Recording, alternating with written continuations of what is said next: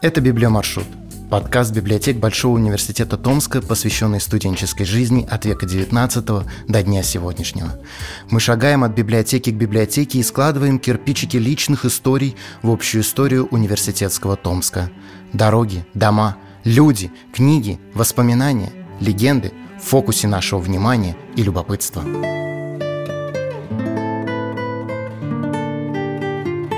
Многие говорят, у Томска особая аура интеллигентности и теплоты. Томск как человек становится добрым другом на всю жизнь. В Томск всегда хочется вернуться. Как складывалась эта особенность поколениями студентов и профессоров, что дает воспитание в профессорской среде, как это профессорское проявляется в повседневной жизни – Почему университетский Томск обладает такой притягательностью? Обо всем этом слушайте сегодня в подкасте «Настоящий профессор». В центре нашего внимания спонтанное эссе о разном искренне ректора Сибирского государственного медицинского университета с 1997 по 2014 года, академика Российской академии наук, заслуженного деятеля науки России, заслуженного работника культуры Вячеслава Викторовича Новицкого. Студент который стал создателем научной школы, ректор, который вывел медицинский в лучшие вузы страны, вдохновитель, автор спектаклей и художественный руководитель популярнейшего в 70-е и 80-е годы прошлого века клуба студии «Кому» Томского дома ученых. Коренной томич, общественный деятель, за беззаветное служение родному городу и его жителям, отмеченный высоким званием почетного гражданина Томска. Все это – о Вячеславе Новицком. Буквально с рождения слово «профессор» было для меня чем-то святым. Я был воспитан в глубочайшем уважении и почтении к профессорам. Потом всю жизнь жил, работал и имел радость общения с профессорами. Настоящими профессорами. По уровню профессионализма, общей культуры, образованности. Деда по линии отца мне увидеть не довелось. Он умер задолго до моего появления на свет. Я ему многим обязан, и фамилии прежде всего. Его очень любил мой папа и много рассказывал про него. Я знал, что дед окончил медицинский факультет Императорского Томского университета, был хорошим, почитаемым и любимым в городе врачом-гинекологом и рентгенологом. Довольно продолжительное время работал главным врачом железнодорожной больницы, как раз в тот период, когда она располагалась в роскошном красно-белом старинном здании, где позже был обком КПСС, а сейчас художественный музей. Я знаю, что он хорошо играл на фортепиано и владел нотной грамотой, что любимым его композитором был Фредерик Шопен. В моем домашнем кабинете висит портрет деда, подаренный мне отцом в день моего 50-летия. Этот портрет, мастерски выполненный углем на бумаге, был некогда подарен деду благодарным мужем одной из исцеленных им пациенток. Я хорошо помню этот портрет еще по второму Томску и очень горжусь, когда мне говорят, что я внешне похож на своего деда. Можно сказать, я с ранних лет воспитывался в профессорской среде. Так случилось, что живу я сейчас на улице, носящей имя профессора Николая Васильевича Вершинина, старинного друга семьи Новицких, моей бабушки, и фотографии которого по сей день бережно хранятся в наших домашних альбомах. На одной из этих фотографий академик Вершинин держит меня полуторагодовалого на руках, а рядом мои мама и бабушка. Даже в семье моей не все знают, что именем своим я обязан дочери академика Андрея Григорьевича Савиных, профессору Ольге Андреевне Осиповой. Именно она предложила моим родителям наречь меня Вячеславом, когда папа и беременная мною мама в гостях у Андрея Григорьевича в его и ныне стоящем по улице Красноармейской доме затронули эту тему. В доме по проспекту Ленина 46, куда мы переехали со второго Томска, прямо на нашей лестничной площадке в квартире напротив жил профессор Томского электромеханического института инженеров железнодорожного транспорта Воронов, о чем извещала старинная медная табличка на дверях. А в третьем подъезде жили профессор этого же института Шваб, профессор Азбукин и Александра Федоровна Смышляева, в клинике которой я много и часто болевший в детстве лечился. В соседнем доме, практически в одном с нашим домом дворе, разделенным старыми деревянными сараями, жили академик Дмитрий Дмитриевич Яблоков и будущий академик Саша, сейчас и давно уже Александр Михайлович Дегай, которого я в прямом смысле за руку привел в большую науку, кем очень горжусь. А в следующем по проспекту доме жил тогда еще один будущий профессор, талантливейший во всех отношениях человек, ученый с мировым именем и большой музыкант, мой друг по кому и по жизни, Леша, Алексей Николаевич Рудой. Кому популярнейший в 1970-1980-х годах музыкальный театр народного коллектива клуба студии Кому Томского дома ученых. Народ собирался на них толпами, мест всегда не хватало. Во время спектаклей зрительный зал то и дело взрывался грохотом хохота и аплодисментами. На сцене блистали аспиранты и молодые кандидаты наук. У них были сильные красивые голоса и несомненный драматический дар – но главное, почему зал ловил каждое слово, текст сценария был остроумен, ироничен и весь на злобу дня. В школьные и студенческие годы я был вхож в старинный профессорский дом Константина Николаевича Заводовского. Константин Николаевич Заводовский, профессор по кафедре факультетской терапевтической клиники, физиотерапевт, бальнеолог. Многие хорошо знают этот дом на улице Советской, 34, в ожидании трамвая на остановке «Городской сад», что возле военкомата. Каждый из нас, вольно или невольно, видел достаточно хорошо сохранившийся двухэтажный деревянный особняк, который более ста лет назад, в 1886 году, построил известный томский торговец лошадьми Купец Кайманович. Случилось так, что купец умер, и быстро растратившие его состояние дети вынуждены были продать дом, что называется с молотка. Купил его в 1914 году известный в городе врач, тогда еще приват-доцент Императорского Томского университета Константин Николаевич Заводовский. Основания к тому были. Улица, она тогда называлась Спаской, была тихая, соседние дома принадлежали приличным людям, профессорам Лобанову и Никольскому. Да и до службы было рукой подать. Купив дом, Константин Николаевич быстро сделал пристройку к нему, расширил окна, приспособил центральную большую комнату для приема больных. Я много раз бывал в доме Заводовских, сидел за огромным гостевым столом в этой уже переоборудованной комнате. Помню, совсем мальчишка, я несколько раз приходил на день рождения Веры Заводовской, моей одноклассницы и подруги по шестой школе. За 5-10 минут до назначенного часа вся компания чинно рассаживалась за безупречно сервированным столом, после чего наступали минуты ожидания.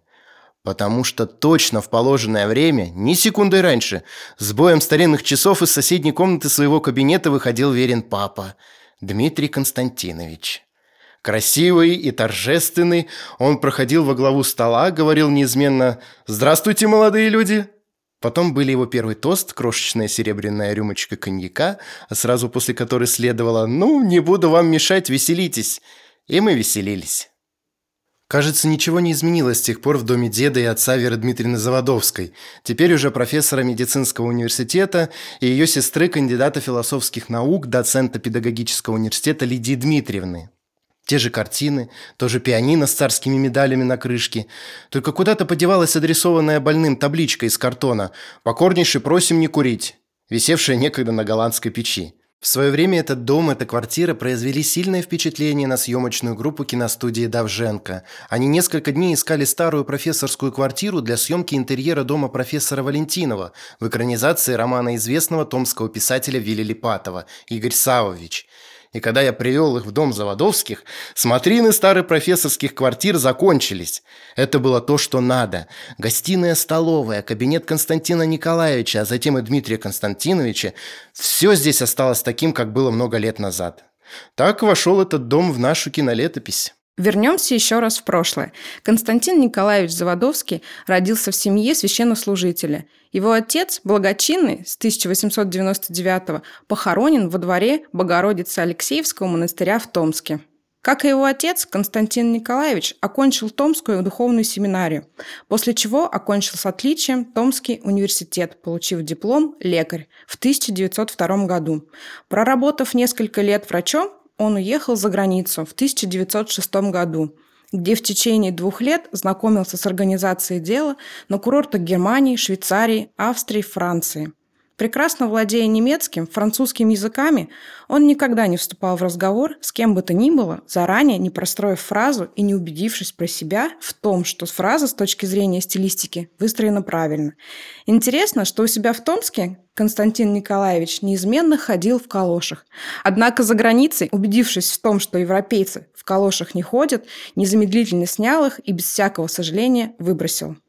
Вернувшись из-за границы, Константин Николаевич прошел стажировку в клинике Бехтерева в Петербурге, после чего долгие годы, с 1928 по 1950 заведовал кафедрой физиотерапии, совмещая эту работу с должностью профессора на кафедре нервных болезней. С именем профессора Константина Заводовского связаны организации становления известных сибирских курортов Лебяжа, Белокуриха, Шира и других. Он был научным консультантом на курортах в Висентуках, Сочи, Евпатории, Кисловодске и других. Жена Константина Николаевича, Лидия Ипполитовна Заводовская, урожденная Жернакова, как писали раньше, из купеческого сословия. Всю свою жизнь она посвятила мужу и детям, была хранителем очага, вела хозяйство. Кстати, родной брат Лидии Политовны, Владимир Жернаков, был директором банка и городским головой Новониколаевска, ныне Новосибирск. Среди близких друзей Читы Заводовских были известные в Томске профессора Иван Гарматикати, Николай Горизонтов, Владимир Мыш. С последним они были особенно дружны.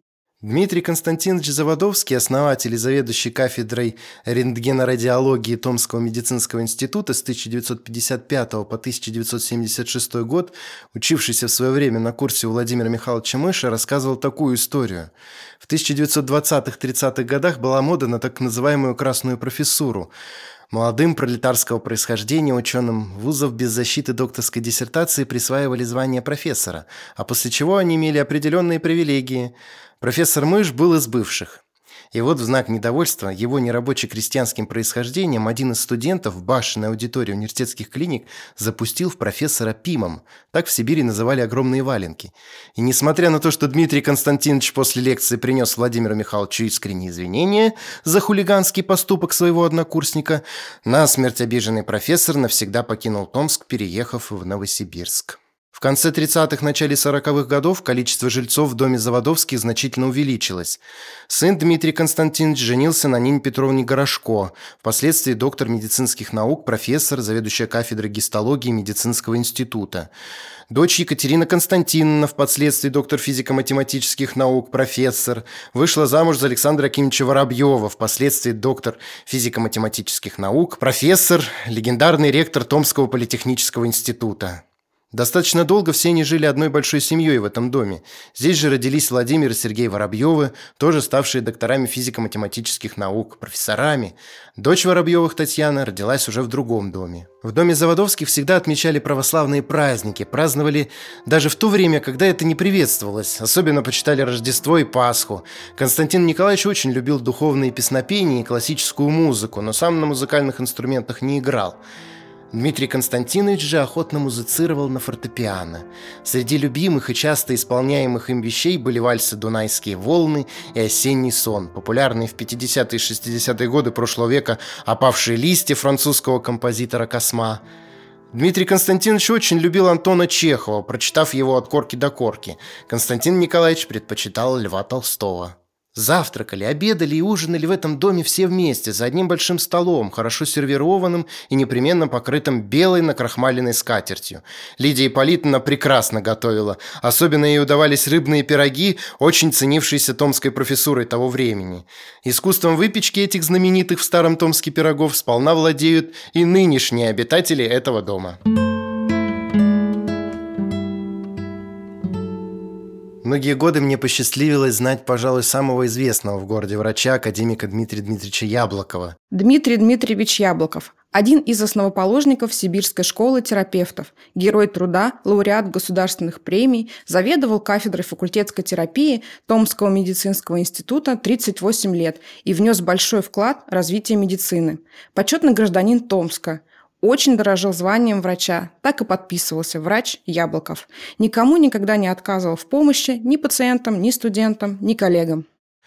Фамилию Яблокова я хорошо знаю с раннего детства. В доме на Втором Томске, где жили врачи железнодорожной больницы, Михаил Владиславович и Лена Лазаревна Новицкие, эта фамилия звучала часто – надо Дмитрию Дмитриевичу показать, надо с Дмитрием Дмитриевичем посоветоваться. Это когда речь шла о каком-то сложном клиническом случае. Или просто виделись сегодня с Дмитрием Дмитриевичем. Какой он все-таки милый человек. Мне тогда было лет пять, но я хорошо все это помню. Тогда в первые послевоенные годы в Томске было не столь много врачей и они достаточно хорошо знали друг друга, охотно общались. Бабушка моя, близко дружившая с Николаем Васильевичем Вершининым, имела счастливую возможность достаточно частого общения с томскими врачебными знаменитостями и неформальной обстановке, в том числе и за накрытым столом, где говорили о разном, но о медицине и больных в первую очередь. Бывало, что сидели за этим столом и Николай Васильевич Вершинин, и Андрей Григорьевич Савиных, и Дмитрий Дмитриевич Яблоков, а то и все вместе. Шло время, наша семья переехала в центр Томска, в дом по проспекту Ленина, 46. И случилось так, что спустя какое-то время в дом по соседству, проспект Ленина, 44, переехал Дмитрий Дмитриевич. Фактически мы жили в одном дворе, и я имел возможность видеться и здороваться с ним, не более того, практически ежедневно. Почему-то он хорошо запомнился мне в зимнем, в сером пальто с каракулевым, неизменно поднятым при сильных морозах воротником, профессорском пирожке и черных кожаных перчатках – с достаточно потрепанным портфелем. Он казался мне неестественно для своих лет стройным, сухим и прямым, всегда устремленным куда-то вперед. Мелкими шажками он быстро, почти бегом, ежедневно в течение многих-многих лет курсировал по маршруту «Дом, клиника, дом».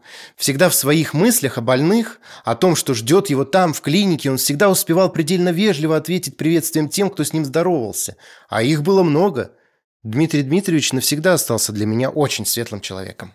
Поздняя промозглая осень, не очень сытые времена середины 80-х минувшего века, привычная для тех времен бесконечная очередь за немытой только что с колхозных полей картошкой в овощном магазине на проспекте Фрунзе, что через дорогу от ненарядной части Краеведческого музея.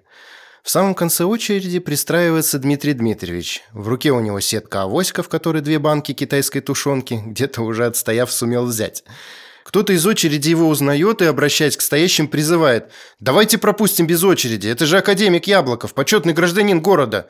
Все согласились, абсолютно все, но не Яблоков. Будучи уже очень немолодым человеком, неважно себя чувствовавшим после непростого рабочего дня в клинике, он считал для себя неприличным каким-то образом выделяться и наотрез отказался. Притом настолько однозначно, что очередь как-то сразу притихла, оценив благородство этого человека. Студентов Дмитрий Дмитриевич очень любил, и доброта его к ним не знала границ, что некоторых сильно расслабляло.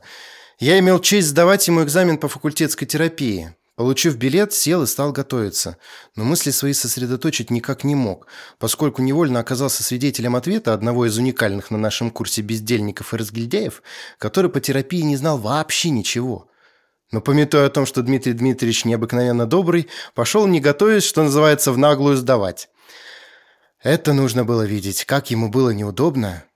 Нет, не студенту, Дмитрию Дмитриевичу. Он слушал, краснел, задавал наводящие вопросы, на которые разве что полный идиот мог не ответить, но все было тщетно. Наш герой либо молчал, либо отвечал типа того, что инсулин вырабатывается в гипофизе. Наконец терпение у академика закончилось. «Знаете что, голубчик?» – сказал он. Придите, пожалуйста, ко мне еще раз. Я не могу вам поставить тройку, потому что вас лишат стипендии. Как вы будете жить?» «Доставьте тройку, мне стипендия не нужна!» – воскликнул обезумевший от радости студент. «Я работаю. С деньгами у меня все в порядке». И он таки убедил академика поставить ему тройку, но тем самым сильно испортил ему настроение. Всем, кто садился отвечать после, Дмитрий Дмитриевич поставил пятерки. На том фоне это было совершенно справедливо, и каждому из нас говорил, а как же он будет без стипендии? Последний раз я имел возможность увидеть Дмитрия Дмитриевича буквально за неделю до его кончины. Мы с Михаилом Андреевичем Медведевым зашли его проведать, предчувствуя, что скоро он нас покинет, поскольку академик сильно болел и возраст 96 лет Михаил Андреевич Медведев, ученый-физиолог, доктор медицинских наук, академик Российской академии наук и Российской академии медицинских наук. С 1974 до 1997 года был ректором Томского медицинского института. Мы оба были буквально потрясены, когда увидели немощного, высохшего и явно угасающего Дмитрия Дмитриевича за письменным столом. Он работал над своей новой книгой, обложившись несметным числом монографий, журналов, словарей. Узнав нас в лицо и поцеловав, он начал разговор примерно так. «Вот никогда не думал, что так много медицинской литературы будет на японском языке. Кто бы мог подумать? Меня обучили латыни и древнегреческому, я читаю по-немецки и по-французски, могу переводить с английского.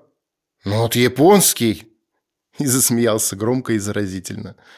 Спустя какое-то время он внимательно посмотрел на меня и вдруг сказал, «Я очень хорошо помню, как вашего папу Виктора Михайловича в 1927 году ваш дедушка Михаил Владиславович привез ко мне с подозрением на пневмонию, а ее, к счастью, не оказалось. Передавайте ему, пожалуйста, большой привет». В факультетских клиниках Дмитрий Яблоков проработал более 70 лет, почти 40 из них в должности заведующего кафедрой. В 1996 году, в год празднования столетия со дня рождения академика, его именем были названы факультетские клиники СЕПГМУ. В 1997 году создан межрегиональный Сибирский медицинский фонд имени Яблокова. Учреждены золотая медаль, премия и стипендия его имени. В ноябре 2019 года на очередном собрании Дума Томска депутат депутаты приняли решение о присвоении скверу, который находится по адресу Московский тракт 8В, наименование в честь академика Дмитрия Яблокова. Почтительно относиться к традициям и заслугам прошлого, поддерживать инициативу молодых в настоящем, для воспитанного профессорской средой Вячеслава Новицкого это были две стороны одной медали – Своими главными достижениями на посту ректора он сам всегда считал два омоложение профессорско-преподавательского состава университета за счет молодых до 35 лет докторов наук и успешную реализацию программы сохранения исторического наследия университета – Именно по этой программе появились галерея горельефных портретов выдающихся ученых на фасадах клиник СИБГМУ. Был издан и переиздан объемный двухтомник библиографического словаря профессора медицинского факультета Императорского Томского университета, Томского медицинского института, Сибирского государственного медицинского университета. Создан уникальный музей истории кафедральных научно-клинических школ школ университета. Это дань благодарности тем, кто сделал Томский медицинский вуз одним из лучших медицинских университетов России. Настоящим профессором по уровню профессионализма, общей культуры, образованности был и сам Вячеслав Викторович Новицкий. А еще он обладал потрясающим чувством юмора и завидным талантом коммуникатора. Одна история про письмо папе римскому чего стоит. Продолжаем читать спонтанное эссе о разном искренне Вячеслав Новицкий. На празднование столетия Томского политехнического института ректор Юрий Петрович Пахалков пригласил митрополита Петерима. Я подумал, а чем мы хуже? И решил пригласить на столетие медицинского университета ни много ни мало папу римского. Пометуя, что папа поляк, сели мы с профессором Серебровым за стол и минут за 15-20 набросали ему, папе, письмо, и тот же час отправили. Серебров Владимир Юрьевич, доктор медицинских наук, профессор, заведующий кафедрой биохимии и молекулярной биологии СИБГМУ. Дословное содержание этого письма сейчас я, конечно же, не помню, но суть его заключалась примерно в следующем. Я профессор Вячеслав Новицкий, первый избранный демократическим путем проректор старейшего в Сибири медицинского института, основанного еще императором Александром II, имею польские корни и предки мои по линии отца, потомственные дворяне. Дальше следовал слезный рассказ о том, что Томск – традиционное место ссылки польских дворян, что здесь, в Томске, на свои деньги они построили первый в азиатской части России костел, что во время советской власти в этом костеле был угольный склад, и что сейчас другие времена костел реставрирован, там идет служба – если папа примет приглашение и приедет в Томск, то мы организуем достойную встречу и соберем огромное количество католиков со всей Сибири.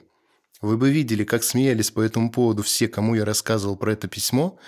А потом наступила очередь смеяться мне. Из Ватикана на фирменном гербовом бланке с водяными знаками пришел ответ. Конечно, не от самого его преосвященства, а от его ближайшего помощника. Тот писал «Дорогой профессор Новицкий, его преосвященство папу Иоанна Павла II очень заинтересовало ваше предложение. В данный момент оно рассматривается. Через день-два после того, как я получил ответ, меня пригласил благочинный церкви Томской области Леонид Михайлович Хараим, с которым до того у меня были самые, что ни на есть теплые, если не сказать дружеские отношения, и с неописуемым гневом обрушился на меня чуть ли не с проклятиями. Да вы понимаете, что он, папа, на полном серьезе собирался сюда приехать? Вы понимаете, к чему бы это привело? – кричал он. Все корпуса мединститута бы к его приезду отремонтировали, да еще бы и дорогу от аэропорта до нашего корпуса коврами устлали. А, вы все шутите. Да вы даже не понимаете, что вы этим своим дурацким письмом натворили. В конце концов, немного успокоившись, отец Леонид перекрестился и сказал, слава богу, что нашлись умные люди, которые отговорили папу от этой безумной затеи. Позднее я узнал, что по поводу моего письма отца Леонида вызывали в Москву и чуть не сняли с работы – Католическая и православная церкви, мягко говоря, не дружили в то время особенно. В любом случае, отношения наши с Хараимом сильно охладели. Несколько лет спустя, уже став ректором университета, затеял большой ремонт в фойе главного корпуса. Укладывают мрамор, шлифуют полы, все в грязи, в пыли. Вдруг телефонный звонок из педагогического университета. Сейчас, говорят, к вам приедет польская делегация, представители посольства, журналисты, профессора. «Пусть приезжают», – отвечаю. Вскоре появляются и я среди строительного мусора в белом костюме, весь в белом, с платочком в нагрудном кармане. Они удивились и столбам пыли в фойе, и нагрудному платочку. «Вы что, всегда так ходите?» Я говорю, естественно. Завел к себе в кабинет, долго с ними разговаривал, очень долго. Их много интересовало, и моя фамилия, как я потом мог убедиться в телефонном справочнике Варшавы, около 15 страниц с фамилией Новицкий, мои польские корни. А когда я начал рассказывать историю про письмо папе римскому, они долго смеялись, а потом попросили прервать рассказ и начать снова для записи на магнитофон.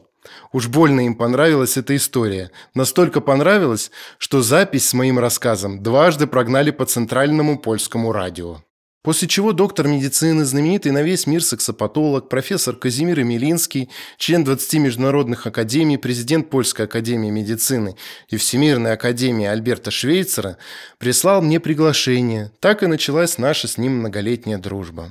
Кто бы мог подумать, что я окажусь другом человека, написавшего книгу, ставшую в 1986 году главным бестселлером в СССР – Можете себе представить, что в стране, в которой, по словам участницы первого телемоста СССР США секса не было, на русском языке вышла в свет достаточно толстая книжка под названием «Сексология и сексопатология», автором которой был этот самый Емелинский. Помню, как я за ней гонялся и с каким трудом я ее тогда достал. Обо всем этом я поведал Казимиру, достав эту книгу с полки в моем домашнем кабинете в Томске и попросил сделать автограф. Дорогой моему сердцу Казимир Милинский ушел из жизни в 2010 году, прислав за несколько месяцев до смерти книгу своих воспоминаний, где сказано много теплых слов о Томске, о нашем университете, о людях, с которыми он здесь познакомился. Удивительно светлый был человек. Он подарил мне 10 лет радости общения с легендарными личностями современности в Королевском замке Варшавы, где всегда было по-светски торжественно красиво, где витал дух аристократизма, звучала божественная музыка Шопена – да, совсем не зря, как оказалось, возникла у меня тогда безумная идея написать письмо приглашения самому папе римскому. И, признаюсь честно, неприезд в Томск его преосвященства мне с легкой компенсировала дружба с Эмилинским. Не зря, совсем не зря послали мы тогда с Серебровым это письмо.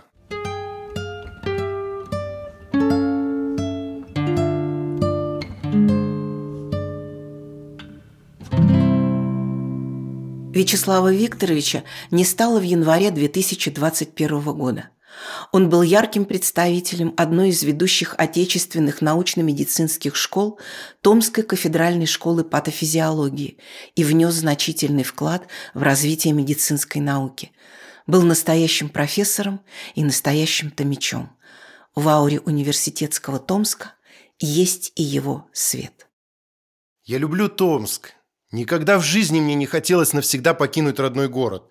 У меня много раз возникали варианты с выездом из Томска, были очень заманчивые предложения. Но я считаю Томск оптимальным городом для нормальной творческой жизни. Это не мегаполис, где все бегут и никто никого не знает. Это мой маленький, уютный город с необычной аурой. Она определяется архитектурным обликом, который создан в прошлые века. И спасибо томским купцам, не пустившим в свое время к нам железнодорожную ветку. Эту ауру определяет и специфика его жителей. Город, где из 500 тысяч 100 студенты и школьники, а еще 100 тысяч тысяч, связанный с высшей школой и наукой, просто уникален. Когда на улицах видишь сотни, тысячи молодых веселых лиц, сам невольно становишься моложе. Это был подкаст «Библия маршрут» и мы, Алина Караульных, научно-медицинская библиотека СИБГМУ, Лариса Курбатова и Андрей Кузьмин, научная библиотека ТГУ. Больше историй и фактов в книге о разном, искренне Вячеслав Новицкий.